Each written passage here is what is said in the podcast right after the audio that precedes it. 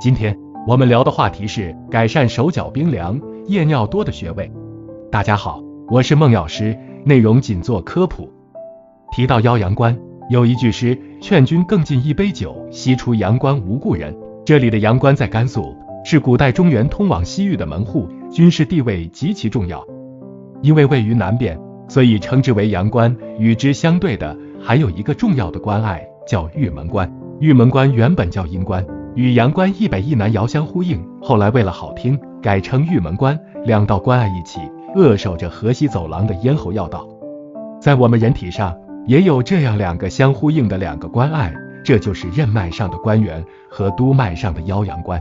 关元穴很多人都知道，在腹部，关是关口，元是元气，关元就是元阴元阳相交之处，而腰阳关就相当于关元穴在背部的投影。腰是指位置在腰上。阳是指在督脉上，督脉为阳脉之海，腰阳关就是督脉上元阴元阳的相交点。这个穴在人体的位置堪比上文中的阳关，战略地位极其重要，是阳气通行的关隘。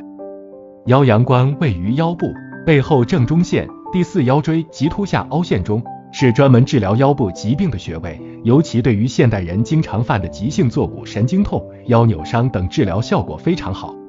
发现腰部疼痛的时候，可以躺下来，趴着，用热毛巾或者热水袋在腰阳关的位置热敷，保持这个部位的热度，每次敷二十分钟到半小时即可。如果身边没有合适的物品的话，也可以采用按摩的方式，用大拇指在腰阳关的位置打转按摩，每次按揉一百下，可以很好的改善疼痛的症状。中医将人体的颈、胸、腰椎分为三关，分别为风寒关。气血关和寒冷关，我们的腰阳关穴就在第四腰椎，正好处于寒冷关的中间地带，而这里又是阳气通行的关隘。很多老人到了冬天，经常感到后背发凉，很大一个原因就是这里的经络不通，阳气无法上行。